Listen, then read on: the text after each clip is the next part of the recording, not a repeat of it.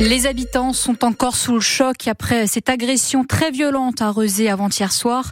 Cinq ou six personnes ont attaqué à la machette et au couteau de boucher un homme de 37 ans à la maison radieuse de Rezé.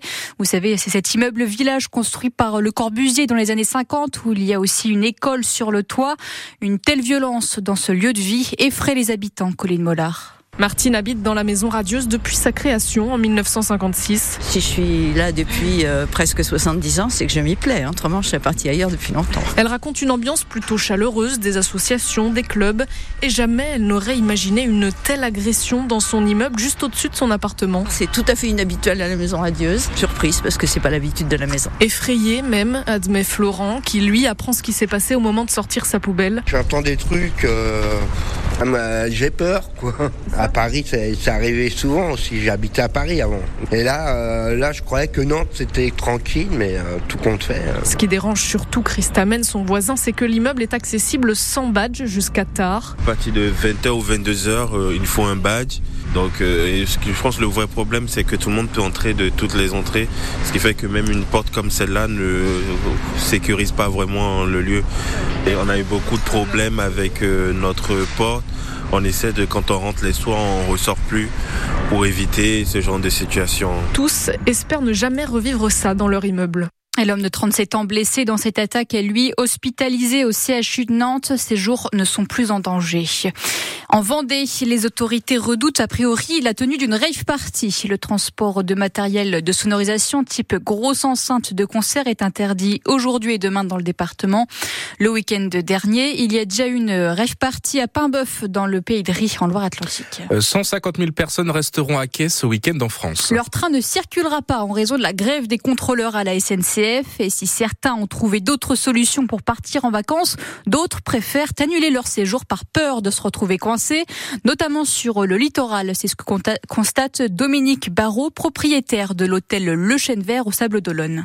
Toute façon, à chaque fois qu'il y a une grève SNCF, on a systématiquement des répercussions directement sur l'hôtel, puisqu'on est bon, d'une part en face de la gare, on a aussi un, public qui arrive avec les trains, donc la société Nurest, hein, donc on loge tous les jours. Donc bah, s'il n'y a pas de train, pas d'agent euh, de Nurest. Hein. Puis la deuxième chose surtout, c'est que par précaution souvent, mais aussi euh, par obligation parce que les trains sont supprimés, mais on a systématiquement, allez, on va dire euh, un tiers à peu près des réservations qui sont annulées au dernier moment, ou juste quand il y a le préavis ou la certitude qu'il va y avoir des perturbations sur le trafic ferroviaire. Bon, alors c'est vrai que on est moins impacté certainement parce que c'est pas la forte saison, mais c'est vrai que le même type de mouvement de grève aux vacances d'avril, aux vacances de Pâques, euh, ont des conséquences désastreuses pour nous. Hein.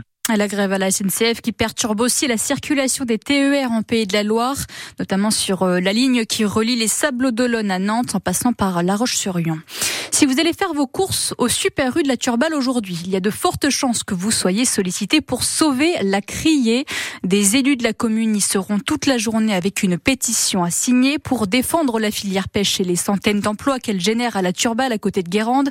Cette criée et celle du Croisic sont menacées de disparaître d'ici cet été pour cause budgétaire. On vous a mis toutes les infos sur francebleu.fr, page Loire-Océan. La France promet jusqu'à 3 milliards d'euros d'aide militaire supplémentaire à l'Ukraine en pleine guerre contre la Russie. Emmanuel Macron a reçu le président ukrainien Volodymyr Zelensky hier à l'Elysée. Le président français a salué la mémoire du principal opposant russe à Vladimir Poutine, Alexei Navalny, qui est mort hier en prison. Une affiche de rêve ce soir au stade de la Beaujoire. Le FC Nantes reçoit le Paris Saint-Germain et sa star, Kylian Mbappé, qui quittera la Ligue 1 en fin de saison. Les footballeurs nantais abordent ce match avec plus de sérénité que les précédents grâce à leur victoire à Toulouse le week-end dernier. Le fruit du travail de l'entraîneur Jocelyn Grovenec depuis son arrivée à Nantes il y a deux mois et demi. Ce n'est qu'un match, ce n'est qu'une étape et il y a encore beaucoup de batailles à mener. Et je n'oublie pas ça, mais simplement, euh, c'est bien à un moment donné d'être récompensé aussi. Ça fait partie du package, effectivement. Après, il y a le travail qu'on mène et le travail de l'entraîneur, c'est d'imprimer ses convictions, ses principes pour que ce soit vraiment ancré dans ton groupe, chez tes joueurs. Ça, c'est un travail de moyen terme, c'est un travail de longue haleine. Ça se fait pas comme ça en claquant des doigts ou en faisant un briefing une fois en expliquant ce que tu vas faire. Il faut sans arrêt le répéter, le rabâcher pour que ça rentre dans la tête des joueurs, que ce soit des habitudes et du vécu commun. Je pense qu'on occulte souvent ça. de l'extérieur. Il faut que les joueurs aient du vécu commun pour que ça fonctionne, pour que le collectif fonctionne. Et là, on est en train de basculer positivement. C'est en tout cas ce que je ressens. Mais maintenant, il faudra encore euh, prouver, continuer à prendre ses responsabilités dans les matchs, ne pas se cacher pour continuer à prendre des points. Le match Nantes-Paris qui se joue à guichet fermé ce soir au stade de la Beaujoire avec des supporters parisiens finalement autorisés à venir mais à une jauge limite fixée à 500 personnes par la préfecture de Loire-Atlantique. Et si vous n'avez pas pu vous procurer une place, il ne vous reste plus qu'à allumer la radio dès 20h30 sur France Bleu Océan. Guillaume Barret et Florian Cazola seront là pour commenter et vous faire vivre ce match en direct et en intégralité. Une belle victoire en Star League 2. Nantes a battu Saint-Raphaël 35 à 30 hier soir, et ce, malgré l'absence de six joueurs blessés. En volet, Saint-Nazaire reçoit Poitiers ce soir à 20h, et à la même heure, Nantes reçoit les volleyeurs de Narbonne.